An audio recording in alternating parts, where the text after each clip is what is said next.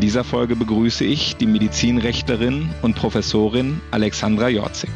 Mit ihr habe ich über die Stolpersteine gesprochen, die die Digitalisierung des Gesundheitswesens rechtlich bereithält, was Entscheider konkret tun können, um ihnen zu begegnen und ob wir in Deutschland eigentlich Schlusslicht oder Spitzenreiter bei der Rechtsetzung in diesem anspruchsvollen Bereich sind. Freue mich wie immer auf und über euer Feedback. Ihr erreicht mich per Mail unter carsten.lied.techniklotsen.de und per LinkedIn oder Twitter. Und nun viel Spaß bei Patient Deutschland. Ja, herzlich willkommen, Frau Professor Jorzig. Ähm, schön, dass es geklappt hat, dass wir heute unseren Podcast zusammen machen. Ähm, ich bin sehr gespannt, weil wir mit einer äh, Juristin und Spezialistin in Medizinrecht ähm, nochmal in ganz neue Themenbereiche hier äh, vordringen. Also erstmal herzlich willkommen, schön, dass Sie sich die Zeit genommen haben. Ja, vielen herzlichen Dank. Ich freue mich dabei sein zu dürfen. Wir fangen immer an und überlegen ein bisschen, ähm, Mensch, wie sind die Gäste denn zu dem geworden, was sie heute sind? Ähm, beschreiben Sie doch mal ein bisschen, wird man im Kindergarten schon mal mit dem Wunsch äh, ähm, groß Medizinrecht äh, als Schwerpunkt äh, zu machen oder ähm, wie ist das bei Ihnen so gekommen? Nein, bestimmt nicht, sondern meine Affinität lag im Bereich der Medizin und ich wollte immer Medizinerin werden und war dann aber während meiner Jugend äh, selber aufgrund eines Sportunfalles sehr krank und ähm, konnte in der Zeit dann nicht mit dem Medizinstudium beginnen, sodass ich mich erst einmal für Jura entschieden habe und habe gedacht, ich kann dann später äh, zur Medizin wechseln, aber dabei ist es dann geblieben, weil mir Jura dann doch sehr gut gefallen hat. Aber somit habe ich schon während meines Studiums den Schwerpunkt auf Medizinrecht gelegt, weil eben meine große Leidenschaft doch in der Medizin lag. Und das war ein Schwerpunkt, den man so direkt wählen konnte. Also ist, ist das ein offizieller Studienschwerpunkt? Nein, heute ist das anders. Heute gibt es das schon eher. Aber als ich studiert habe, das ist lange, lange her, da gab es das in der Form noch überhaupt nicht.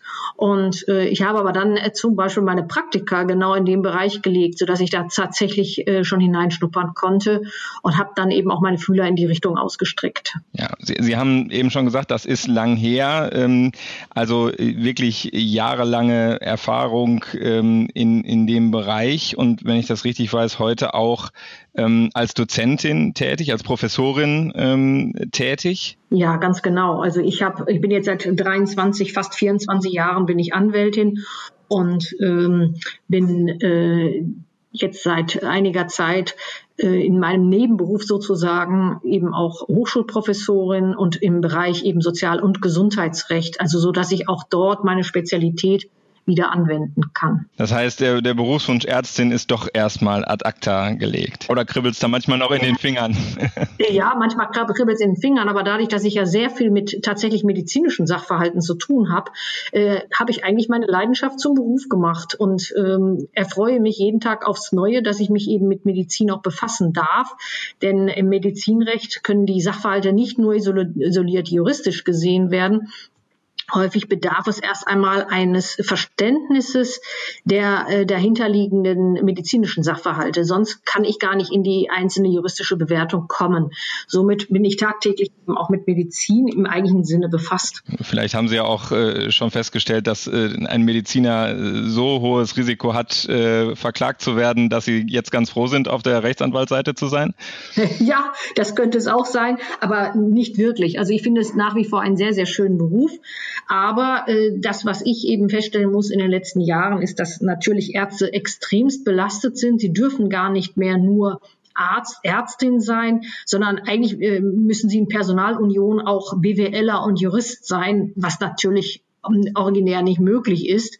Aber sicherlich hat der, der Arztberuf inzwischen so hohe Anforderungen auch aus anderen Professionen, dass es manchmal im Tagesgeschehen nicht ganz so einfach ist. Sie sind natürlich nicht nur äh, Top-Anwältin und als solche auch ausgezeichnet im Medizinrecht. Das würde ja nicht so richtig rechtfertigen, dass wir hier einen Podcast zusammen machen unter dem unter der Überschrift äh, Patient Deutschland, sondern ähm, Sie ähm, haben auch einen Schwerpunkt äh, ähm, im Bereich äh, ja, Digitalisierung, ähm, Medizinprodukte, äh, Softwareprodukte. Äh, ich habe gesehen, Sie kümmern sich um Startups. Ähm, wie ist denn eigentlich zu der Affinität gekommen? Oder kommt das ganz automatisch? Muss das inzwischen jeder Medizinrechtler drauf haben? Nein, das kommt nicht ganz automatisch und man muss auch tatsächlich sagen, äh, wir Juristen sind ja erst einmal äh, per se eine relativ konservative Berufsgruppe, sodass bei uns die Digitalisierung noch nicht wirklich so im Vordergrund steht.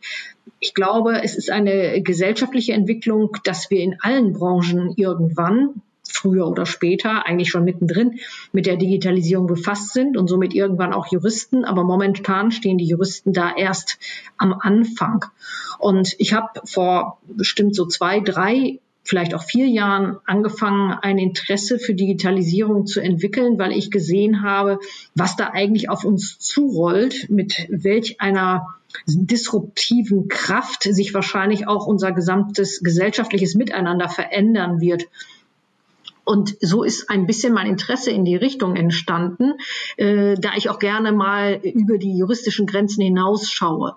So ist mir dann relativ früh äh, die Idee gekommen, dass man gar nicht früh genug sein kann, äh, sich dann mit der, mit der Digitalisierung auch unter juristischen Aspekten damit zu befassen und somit habe ich angefangen vor mm, ungefähr zwei Jahren, zweieinhalb Jahren habe ich angefangen, ein Buch dazu zu schreiben, Digitalisierung Gesundheitswesen, was jetzt im Mai auch erschienen ist.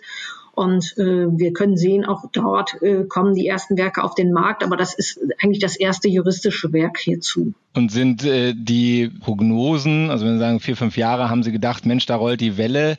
Ähm, und ist die Welle dann gerollt oder, oder warten Sie noch auf die Welle? Wie würden Sie das beurteilen? Nein, also die Welle hat begonnen, definitiv. Und äh, sie hat ja einen erheblichen Schub auch jetzt durch die Corona-Zeit erfahren.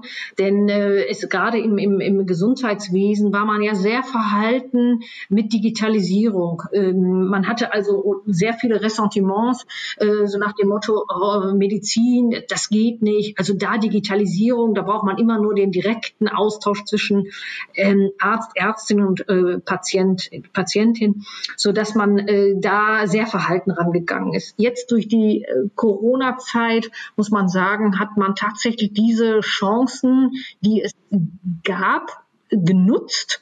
Ich möchte hier als Beispiel nur die Telemedizin oder konkret eben die Videosprechstunde nennen. Äh, und das hat wirklich einen richtigen Schub verliehen bekommen, sodass ich glaube, dass viele Dinge, und wir können es auch jetzt in der langsamen Entwicklung sehen, bleiben werden. Das heißt also, wir werden nicht uns wieder komplett auf Stunde Null zurückentwickeln, sondern wir werden diesen Schub nutzen und diesen auch weiterentwickeln. Und das ist ja auch zum Beispiel der Punkt, weil Sie gefragt haben mit Startups.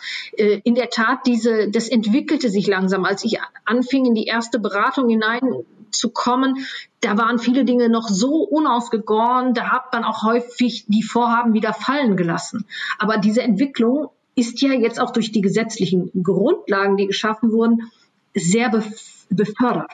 Und das sehen wir gerade. Die Entwicklung ist enorm. Das ist ja sowieso, ich, ich finde, das ist ganz schwer zu beurteilen im Moment. Also, dass wir ja einen, einen enormen Zuwachs an gesetzlichen Grundlagen, die auch lange überfällig waren, in den, in den letzten, na, ich würde sagen, so anderthalb Jahren bekommen haben, äh, steht, glaube ich, außer Frage. Ähm, bei, bei einigen war es so just in time äh, sozusagen zur Corona-Krise, also Telemedizin sicherlich. Bei anderen denkt man sich so, Mist, äh, hätten, was, äh, hätten wir das nicht jetzt ein halbes Jahr früher haben können, dann wären wir noch besser gewappnet gewesen, E-Rezept äh, und, äh, und so weiter. Ähm, wie würden Sie es sehen? Also ähm, ist, ist das schon ein rechtlicher, ein, sind das schon rechtliche Grundlagen? Ähm, waren wir da ausreichend vorbereitet? Ähm, und, und kann man sagen, das ist jetzt schon so ein gestalteter Rechtsraum oder sagen Sie, um Himmels Willen, wir ziehen mhm. uns immer noch äh, aus äh, 25 anderen Fachbereichen Bereichen die Dinge an Haaren äh, herbei, weil im, im, in der wirklichen Digitalisierung des Gesundheitswesens gesetzlich noch gar nichts geregelt ist? Also da müssen wir äh, tatsächlich sagen, wir haben im Jahre 2019 dank unseres Bundesgesundheitsministers Jens Spahn ein unglaubliches Tempo vorgelegt. Das heißt, ich sag mal, im Jahr 2018 waren wir sehr weit zurück, so ähnlich wie Sie es gerade skizzierten oder Ihre Frage aufbauten. Im Jahre 2019 sind wir wirklich mit einer atemberaubenden Geschwindigkeit auch durch gesetzgeberische Verfahren hindurchgegangen, tatsächlich durch Herrn, Herrn Spahn befördert und befeuert, äh, so dass wir ganz viele Dinge auf den Weg gebracht haben. Und das war äh, letztendlich ein sehr guter Weg, so dass wir dann auch jetzt in der Corona-Zeit damit starten konnten. Aber wir befinden uns ja immer noch in der Entwicklung. Das heißt also, es sind ja auch in diesem Jahr einige gesetzgeberische Aktivitäten an den Tag gelegt worden, die den Weg weiter bereiten. Und ich sehe es inzwischen so, dass wir wirklich gerade was gesetzgeberische Vorhaben anbelangt, mit einer rasanten rasanten Geschwindigkeit uns entwickeln, was ich als sehr positiv sehe. Aber manchmal kommt man so schnell gar nicht hinterher. Das heißt also, wir haben eine Menge an neuen gesetzlichen Grundlagen, äh, wo wir schon sagen können, das ist jetzt klassisch schon auch Medizinrecht, also da greift das jetzt auch ein. Ähm, aber das Spannende ist für uns Juristen immer, wenn wir etwas haben, was wirklich absolut neu ist. Äh, neu bedeutet für uns natürlich in gewisser Form eine Rechtsunsicherheit, ja, die haben wir, aber auch zugleich einen Gestaltungsspielraum. Denn der Gestaltungsspielraum bedeutet ja, wir können uns noch in diesem Neuen bewegen und es wird dann später ausgelegt werden. Das ist immer verknüpft mit der Rechtsunsicherheit, aber nichtsdestotrotz ist noch nichts jetzt endgültig in Stein gemeißelt. Das wird sich erst im Laufe der Zeit durch zum Beispiel dann Rechtsprechung oder weitere Literatur oder sonstiges näher äh, differenzieren kann Rechtsprechung überhaupt schnell genug sein für die oder oder kann äh, Gesetzgebung überhaupt schnell genug sein für die Geschwindigkeit, die die digitalen Themen äh, weltweit haben? Also generell gilt, Recht ist immer etwas sehr Langsames. Aber man muss sagen, wir müssen differenzieren zwischen Gesetzgebung und Rechtsprechung. Rechtsprechung hinkt immer hinterher, weil in der Rechtsprechung müssen ja Sachverhalte aus der Vergangenheit bewertet werden. Mit der Gesetzgebung kann man prospektiv arbeiten. Das heißt also, man kann ein Gesetz schaffen, wo jetzt die Rechtslage eine völlig andere ist und das eben auch zukunftsweisend ist. Wir sehen ja, dass die Gesetzgebungsvorhaben oder beziehungsweise überhaupt die Gesetzgebungsverfahren auch unglaublich schnell hier äh, durchgejagt werden. Ich sage das mal salopp mit mhm. durchjagen. Mhm. Manchmal ist es vielleicht nicht gut, wenn man so schnell ist, weil man nicht alle Sachverhalte durchdacht hat. Wenn man aber innovativ sein möchte, und das äh, meine ich, muss man im, unter dem Fokus der Digitalisierung, dann muss man das in Kauf nehmen und gegebenenfalls hinterher etwas korrigieren, vielleicht auch durch Zuhilfenahme der Rechtsprechung. Aber äh, wir schaffen das nur in diesem Tempo, denn Digitalisierung ist äh, sehr ähm, temporeich und dementsprechend müssen wir so schnell agieren, sonst kommen wir nicht hinterher. Und wir hatten ja, und das, da gehe ich noch mal ein Stück zurück, also zeitlich gesehen, noch vor anderthalb Jahren eine Situation, da waren wir eigentlich vom, von der Welt in der Hinsicht abgeschnitten. Und wir holen gerade ziemlich gut auf. Ich hatte in einem anderen Podcast das Thema auch zu Standardisierung und so weiter. Der Professor Thun, Professor Thun, äh, da, äh, da haben wir, haben wir es ähnlich äh, gehabt, ne? Also seit, dass wir mhm. da seit anderthalb Jahren schon uns wieder der Welt mehr öffnen und wenn wir jetzt, also ich verstehe Sie so, im Moment haben wir da eine ganz innovative Rechtsetzung und wenn es in dem Tempo weitergeht, dann könnte das sogar ja, Weltspitze werden. Ja, also will ich momentan überhaupt nicht in Abrede stellen. Also wir bewegen uns da auf einem sehr, sehr guten Weg und es wäre wirklich äh, bedauerlich, wenn wir den verlassen würden. Also ich denke, wenn das so weitergeht, ist es sehr gut. Jetzt sind wir in Deutschland ja als, äh, denke ich mal, auch besonders gesetzestreu bekannt und äh, ich nehme an, die Mediziner auch erst recht. Ähm, wenn Sie jetzt sagen, ja, da wird natürlich auch viel, muss dann erst abgewartet werden und, und äh, durch Rechtsprechung nochmal konkretisiert werden. Ähm, wie war das denn so in der Corona-Krise? Ähm, haben Sie da Anrufe gekriegt, gesagt, oh, wir planen jetzt das und das und äh, können Sie uns mal ein Risikogutachten äh, erstellen? Ähm, also ist man so auf Sie zugekommen oder wurde da doch dank Krise ähm, erstmal einfach gemacht und dann nachher gefragt oder haben Sie da noch gar nichts von gehört und äh, demnächst gibt es die ersten ähm, juristischen Auseinandersetzungen, wo dann irgendwer kleinlaut anruft und sagt, ähm, äh, Frau Wolser, können Sie uns mal vertreten hier? Wir haben äh, wohl was falsch gemacht. ja, da will ich Ihnen sagen, es ist so, dass es alle Möglichkeiten, die Sie gerade angesprochen haben, sind vertreten. Aber das ist auch etwas Typisches, weil natürlich die Menschen auch sehr individuell äh, unterschiedlich sind. Das heißt also, ähm, die einen sind die Vorsichtigen, die sagen, bevor wir mit einer Sache rausgehen, lassen wir das von ihnen juristisch prüfen. Die anderen denken gar nicht dran, Juristen überhaupt zu fragen oder eine Juristin und sagen, wir machen einfach mal. So und deswegen, also die Spannbreite ist komplett gegeben und da sind Menschen halt sehr unterschiedlich. Deswegen hatte ich tatsächlich auch während der Corona-Zeit äh, Beratungsbedarf, äh, auch in diesen ganzen Bereichen. Aber eben auch äh, manchmal ist es auch so, dass äh, manche erstmal anfangen anfangen und dann mal schauen. Ähm, gerade im Bereich Startups, da gibt's ja alle möglichen Ideen, muss man sagen, wirklich. Da ist alles vertreten. Und da sind tolle, innovative Dinge dabei, die aber manchmal tatsächlich mit Medizinrecht kollidieren. So, und dann muss man natürlich äh, schauen, wie geht man damit um. Heißt nicht, dass eine Idee komplett ähm, ad acta zu legen ist sondern manchmal muss man einfach justieren unter juristischen Aspekten und kann es dann doch weiter verfolgen, nur eben mit der Justierung da drin. Und äh, von daher ähm, ist wirklich, es ist sehr, sehr spannend, äh, was man da machen kann. Und äh, es wird auch spannend bleiben, davon gehe ich aus. Hm. Ich, ich würde gerne einen Moment noch bei den sozusagen äh, medizinischen Leistungserbringern bleiben, bevor wir gleich sicherlich nochmal zu den Startups kommen. Ähm, haben Sie denn mhm. äh, einen Unterschied festgestellt? Ähm, also bei, bei mir im, im ja, rein technischen Bereich ähm, war es schon ein Unterschied. Ne? In der Krise haben die Entscheider gesagt, äh, ja, machen, äh, wir regeln das, den Rest regeln wir später.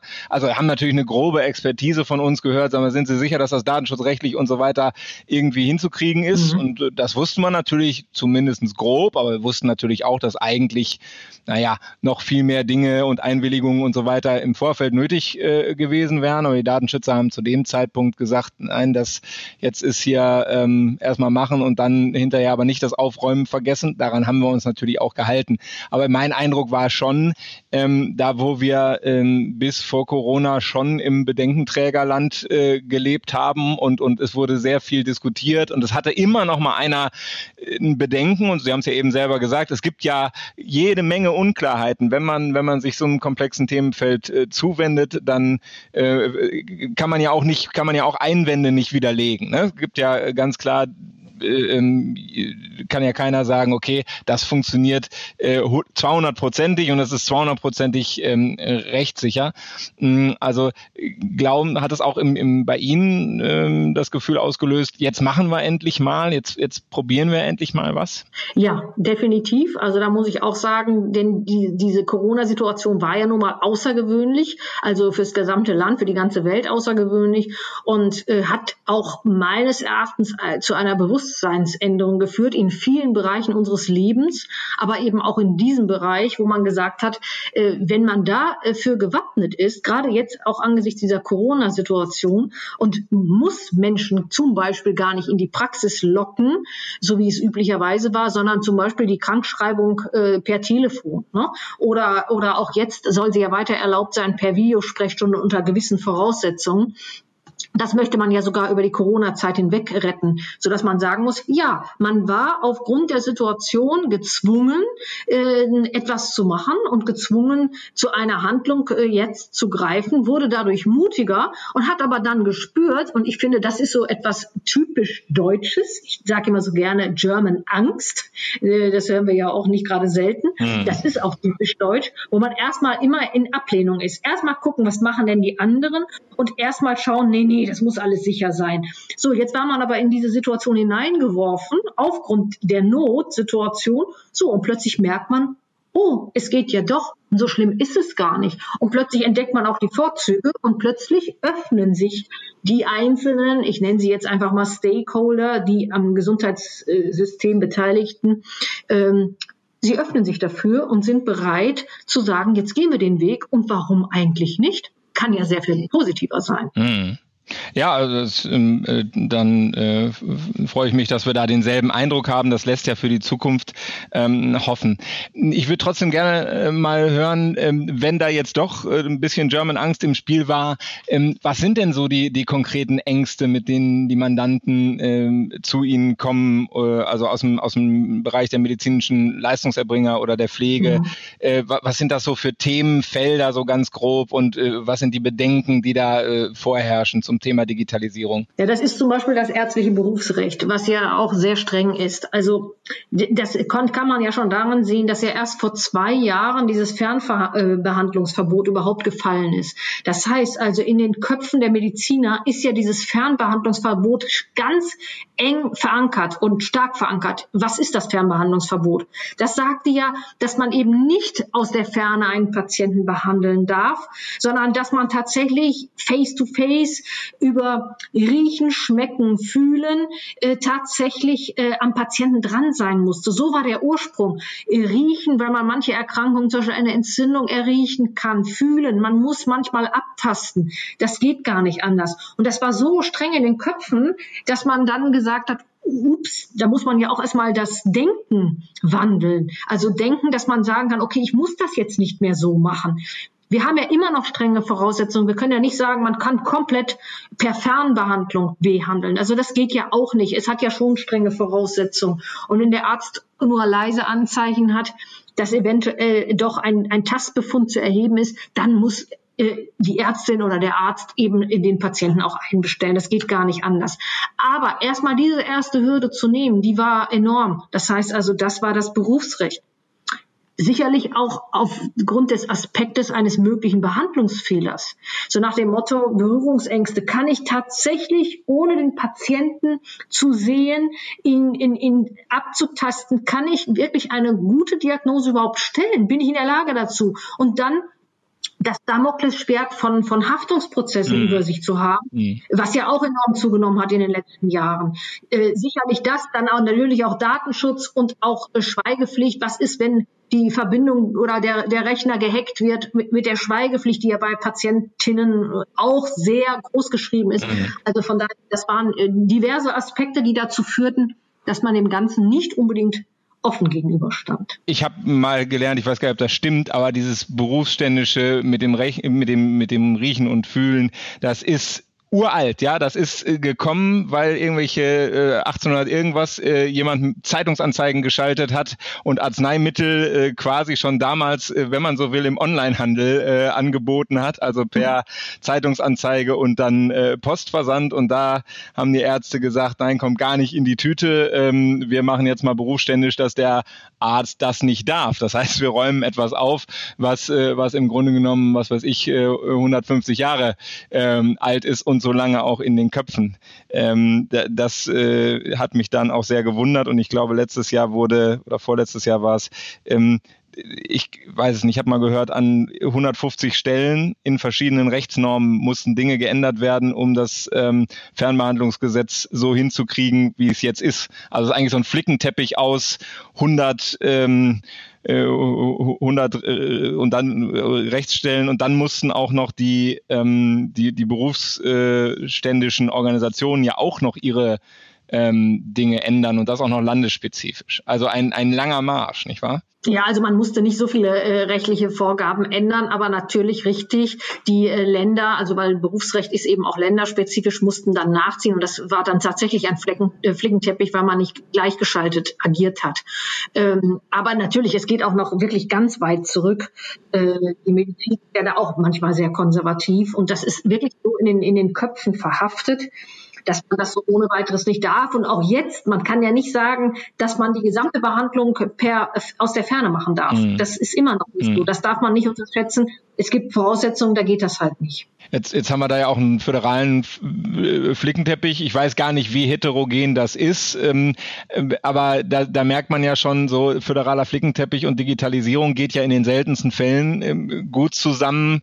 Ähm, was, was kriegen wir denn ich sag mal, wo, wo, wo gehen wir denn da so in die Zukunft hin? Also wenn ich dann so überlege, ähm, ich bin, was ich Medizingerätehersteller, die Dinge sollen autonomer ähm, ähm, funktionieren, die sollen vielleicht gar nicht, noch gar nicht mal komplett autonom funktionieren, aber sollen schon, ich sag mal, vorbereitende Tätigkeiten, unterstützende Tätigkeiten für die Mediziner machen. Ähm, ich hatte im letzten Podcast ein, äh, ein KI-Unternehmen, das äh, bei der ähm, Brustkrebsvorsorge sozusagen die vielen, vielen ähm, ähm, Gott sei Dank äh, negativen Befunde vorsortiert, so dass die, also das ist die Idee und ähm, ähm, dass sozusagen die ähm, Radiologen mehr Zeit haben, dafür den ähm, sich sozusagen um die Befunde, die was sein könnten, sind irgendwie, weiß ich nicht, drei Prozent oder so, ähm, sich damit ernsthaft zu beschäftigen. Und das ist ja er erstmal ein schöner Ansatz, den ich persönlich von der Philosophie auch sehr teile. Also am Ende ist immer noch mal ein Mensch, der irgendwo drauf guckt, aber ein, ein, eine, eine Technik unterstützt. Ähm, da, aber was ist jetzt, wenn die Technik einen Fehler macht? Also äh, und wenn ich eine Technik irgendwie ähm, in ganz Deutschland oder in weltweit verkaufen will, wie viele hundert äh, ähm, Probleme kriege ich denn da eigentlich? Ja, das wird sicherlich äh, ein spannendes Problem. Vom Grundsatz her haben wir ja heute auch immer schon mit medizintechnischen Geräten zu tun. Da ist die Haftung geklärt. Also das ist völlig klar. Der Anwender, der äh, haftet dann dafür, äh, was er macht, gegebenenfalls der Hersteller. Aber äh, da will ich jetzt gar nicht so sehr in die Tiefen dieser juristischen Ebene hineintauchen. Also da haben wir auf jeden Fall rechtliche Regelungen. Was sicherlich spannend wird in der Zukunft, und da muss ich sagen, tatsächlich in der Zukunft, wird es sein, wie geht man denn bei starker KI damit um? Das heißt, also, das ist ja die Besonderheit, dass letztendlich dann die Einflussmöglichkeit eines Menschen, die ist ja abgekoppelt. Wenn das ein völlig selbstlernendes System ist, hat derjenige, der äh, das betreibt, äh, also Anwender oder Hersteller, je nachdem, ja überhaupt keine, äh, überhaupt keine Einflussmöglichkeit mehr. Das heißt, das ist ihm ja komplett entzogen. Kann er dann trotzdem dafür haften? Das ist eine wirklich spannende Frage und so werden wir uns in vielen Bereichen damit zu befassen haben, so dass meine Prognose sein wird, ähm, entweder wir können dann in der Übergangszeit mit Analogien arbeiten, das ist sicherlich möglich, aber meine Prognose wird sein, dass wir wahrscheinlich nicht darum hinkommen werden, ein sogenanntes Roboterrecht oder ähnliches, ich nenne es jetzt einfach mal so ganz plastisch, mhm. zu entwickeln. Weil wir uns ja nun in allen äh, äh Bereichen des Lebens damit zu befassen haben. Und ich denke, dass wir da in irgendeiner Form uns entwickeln müssen. Wahrscheinlich äh, ähm, auf europäischer Ebene. Zumindest wäre das wünschenswert. Kriegen wir das für Medizin oder kriegen wir das, sagen wir mal, generell? Und äh, würden Sie sagen, ja, selbstfahrende Autos ist genau dasselbe wie selbst äh, operierende äh, Roboter, sage ich jetzt mal. Also äh, ist das, mhm. ist das generischer? Ja, ich würde sagen, das ist vergleichbar. Es kann sein, dass es dann ein paar Einzelausgestaltungen gibt, aber vom Grundsatz her ist das eigentlich ähnlich. Es gibt dazu auch Vergleiche in der Literatur, die, die sagen, ist das sowas ähnliches wie ähm, der, äh, im, im Straßenverkehrsrecht heute schon, mhm. dass man eine Gefährdungshaftung hat. Muss man so etwas vielleicht einrichten oder wie auch immer das aussehen könnte. Aber das gilt eigentlich komplett dann äh, allgemein in der Anwendung. Also äh, spannend, habe ich noch nie gehört. Ein Roboterrecht muss kommen, äh, finde ich, äh, finde ich einen sehr interessanten Ansatz. was würden Sie ohnehin sagen? Das ist ja vielleicht noch ein bisschen weiter weg, aber was sind so die, ähm, was sind so die juristischen Baustellen, die vielleicht gerade auch äh, in nächster Zeit aus dem ähm, äh, Bundesgesundheitsministerium ähm, bespielt werden. Einiges ist ja jetzt durch. EPA ähm, mhm. kommt, scheint, scheint durch zu sein, auch mit allen datenschutzrechtlichen äh, Bedenken. Ähm, ja. Und äh, was ist da so noch in der Pipeline? Also Apps auf Rezept äh, ist auch durch. Ähm, genau. Was kommt da als nächstes? Ja, also ich denke mal, es ist natürlich auch an die Digitalisierung an sich, also sprich an den technischen Fortschritt angekoppelt. Ich glaube, dass wir den Bereich äh, der KI haben wir ja noch gar nicht beackert, mhm. sage ich jetzt mal so Anführungsstrichen. Das heißt also, das werden sicherlich nächste Schritte sein. Und es wird natürlich auch auf dem Weg der Umsetzung nochmal Schwierigkeiten geben. Das ist ordinär in, den, in, in der Sache angelegt. Das heißt, irgendwann kommen wir Juristen dann doch mit ein paar Punkten auf den Plan. Also sicherlich ist das etwas, was in der Entwicklung ist. Aber ich glaube eben, dass auch diese Themen wie Robotik oder KI, die werden uns ja zunehmend äh, beschäftigen. Wir sind ja, das wissen Sie, der ja das technische Know-how dazu hat, wir sind ja noch nicht so weit, dass wir starke KI haben. Sonst, wir bewegen uns ja eher in der Schwach machen KI. Und das heißt, dafür haben wir momentan rechtliche Regelungen. Aber ich glaube, dass wir uns, je weiter wir uns da entwickeln, je mehr technisch möglich ist, desto mehr werden wir uns in einen Raum bewegen, wo wir tatsächlich Regelungen brauchen. Und wenn wir das jetzt aufs, aufs Gesundheitswesen äh, transferieren, da werden wir noch ganz äh, viele Themen haben, die uns im Weiteren befassen, nämlich wie kann denn die äh, Behandlung noch digitaler werden? Es gibt ja vielleicht weitere Tools, wo wir noch viel mehr machen können. So, und ich glaube, das ist gerade auf dem Weg der Entwicklung. Mhm.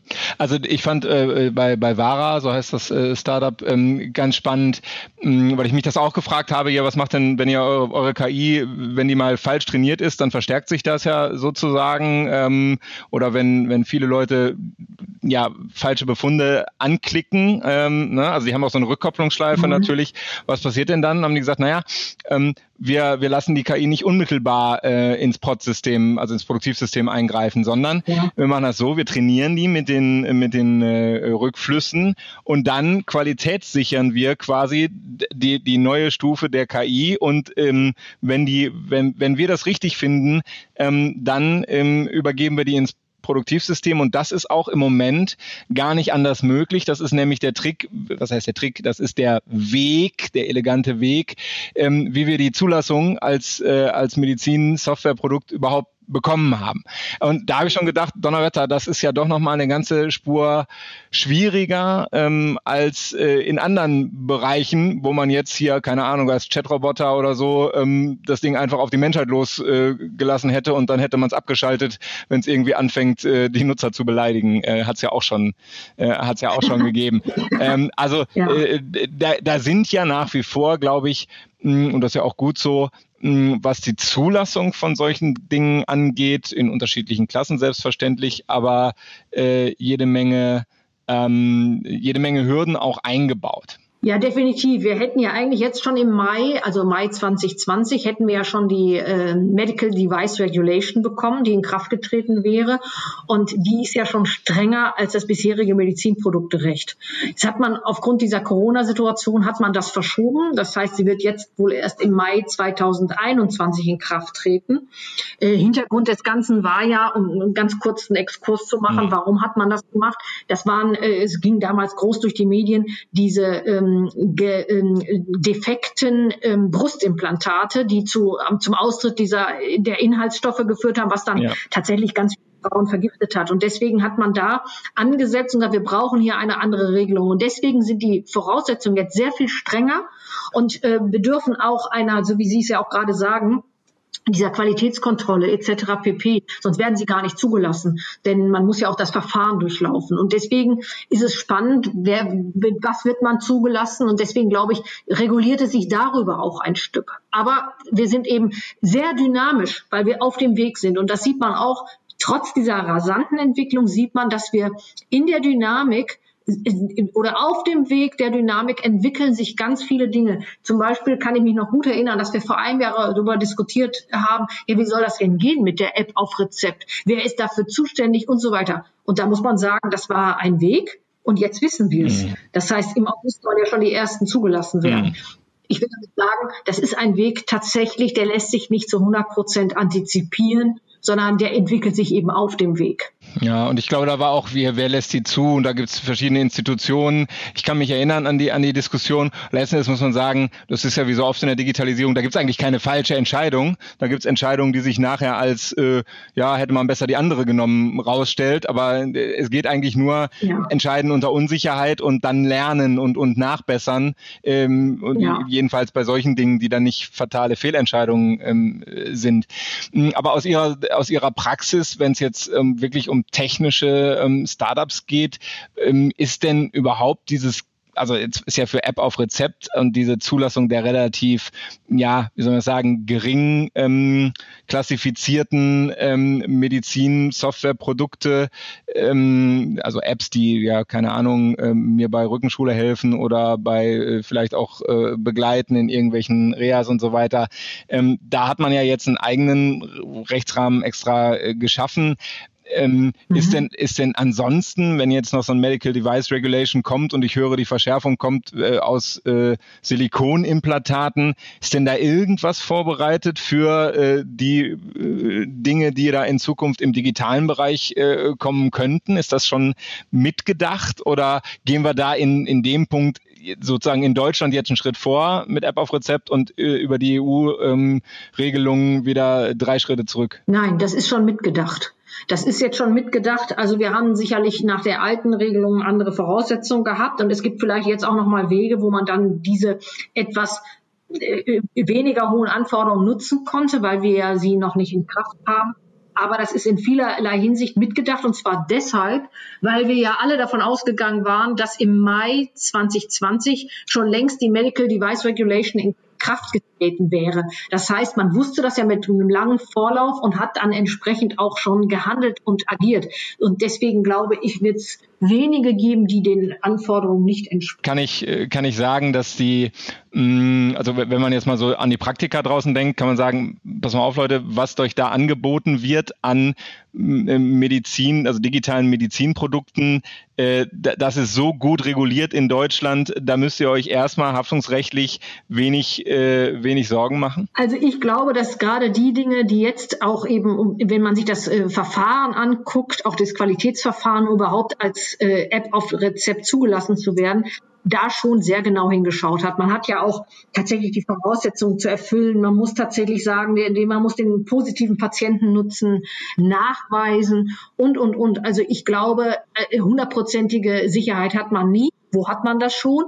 Aber ich glaube, dass man schon jetzt über diesen Weg relativ sicher ist. Sie merken, ich bin typische Juristin. Wir sagen ja nie äh, schwarz oder weiß, sondern bleibt immer so eine kleine, naja, eine Unwägbarkeit. Und die wird natürlich hier auch bleiben, weil hundertprozentige Sicherheit gibt's nicht. Aber ich denke, wir sind schon ziemlich nah dran. Gibt es denn so einen Tipp oder ähm, also im, im, positiven oder vielleicht auch im negativen Sinne, ähm, äh, liebe, ähm, was weiß ich, äh, ärztliche oder medizinische Direktoren, äh, liebe Verwaltungsleiter, äh, ihr könnt alles machen, aber macht eins nicht, wenn es um Digitalisierung im Gesundheitswesen geht? Also was ich immer anrate, ist man sollte es nicht einfach so machen. Äh, das heißt also, zumindest sollte man im Vorfeld einen Rechtsrat einholen. Und das sage ich nicht, um für meine Zunft Werbung zu machen, sondern weil ich manchmal sehe, wie schlimm es ist, wenn das Kind erst in den Brunnen gefallen ist. Also von daher macht es deutlich mehr Sinn, im Vorfeld einmal juristisch drüber gucken zu lassen. Da bleibt immer noch eine kleine Unwägbarkeit. Aber nichtsdestotrotz, man äh, hat jegliche Risiken, soweit es geht, dann ausgeschaltet. Jetzt schlägt mein, ähm, mein Technikerherz und sagt, Mensch, ich sage den Leuten immer, es reicht, wenn ihr eine, eine grobe Zielvorstellung habt und dann müsst ihr euch auf den Weg machen. Würden Sie sagen, oft reicht schon so, eine, so, eine, so ein grobes Zielbild für Sie als Juristen, um schon mal zu sagen, Mensch, wenn er damit einmal bei uns vorbeikommt, sagen wir euch schon mal, wo die ersten fünf großen, äh, also Hinkelstein großen Stolpersteine äh, liegen und dann könnt ihr da schon mal ähm, drumrum gehen und, und wir begleiten euch so auch auf dem, äh, auf dem Prozess oder ist es da eigentlich immer noch notwendig, das gute alte Lastenpflichtenheft-System äh, zu haben und, und exakt zu wissen, was nachher rauskommt? Nein, es ist genauso, wie Sie den ersten Weg beschrieben haben. Das heißt, wir begleiten, wir gucken am Anfang, geht das in die völlig falsche Richtung, äh, also sprich, gibt es irgendwo einen Verstoß in rechtlicher Hinsicht, wo man schon von vornherein sagt, oh no, das geht gar nicht. Also da schauen wir. Und dann machen wir eine, eine, eine grobe Prüfung. Wir gucken, wo ist, wo könnte eventuell etwas sein. Und wenn man sagt, okay, das hört sich jetzt erstmal plausibel an, da sehen wir auch keine juristische äh, Falle, einfach weitermachen, aber wir bleiben dann eng mit angebunden, sodass wir dann wirklich Step by Step mitbegleiten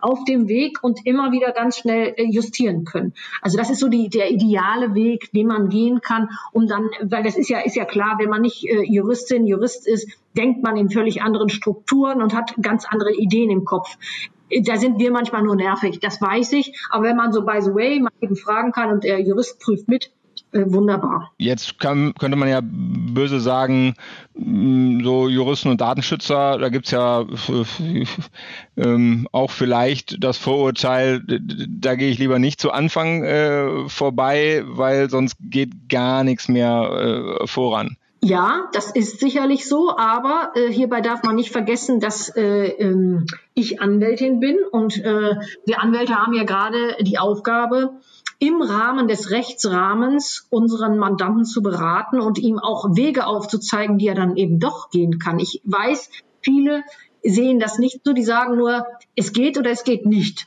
Ich begreife meinen Beruf aber ein bisschen anders, gerade im partnerschaftlichen Austausch mit den Mandanten zu entwickeln oder Ideen zu entwickeln und zu sagen, ja, wäre das eventuell möglich? Und das geht dann tatsächlich nur im Austausch, im Team.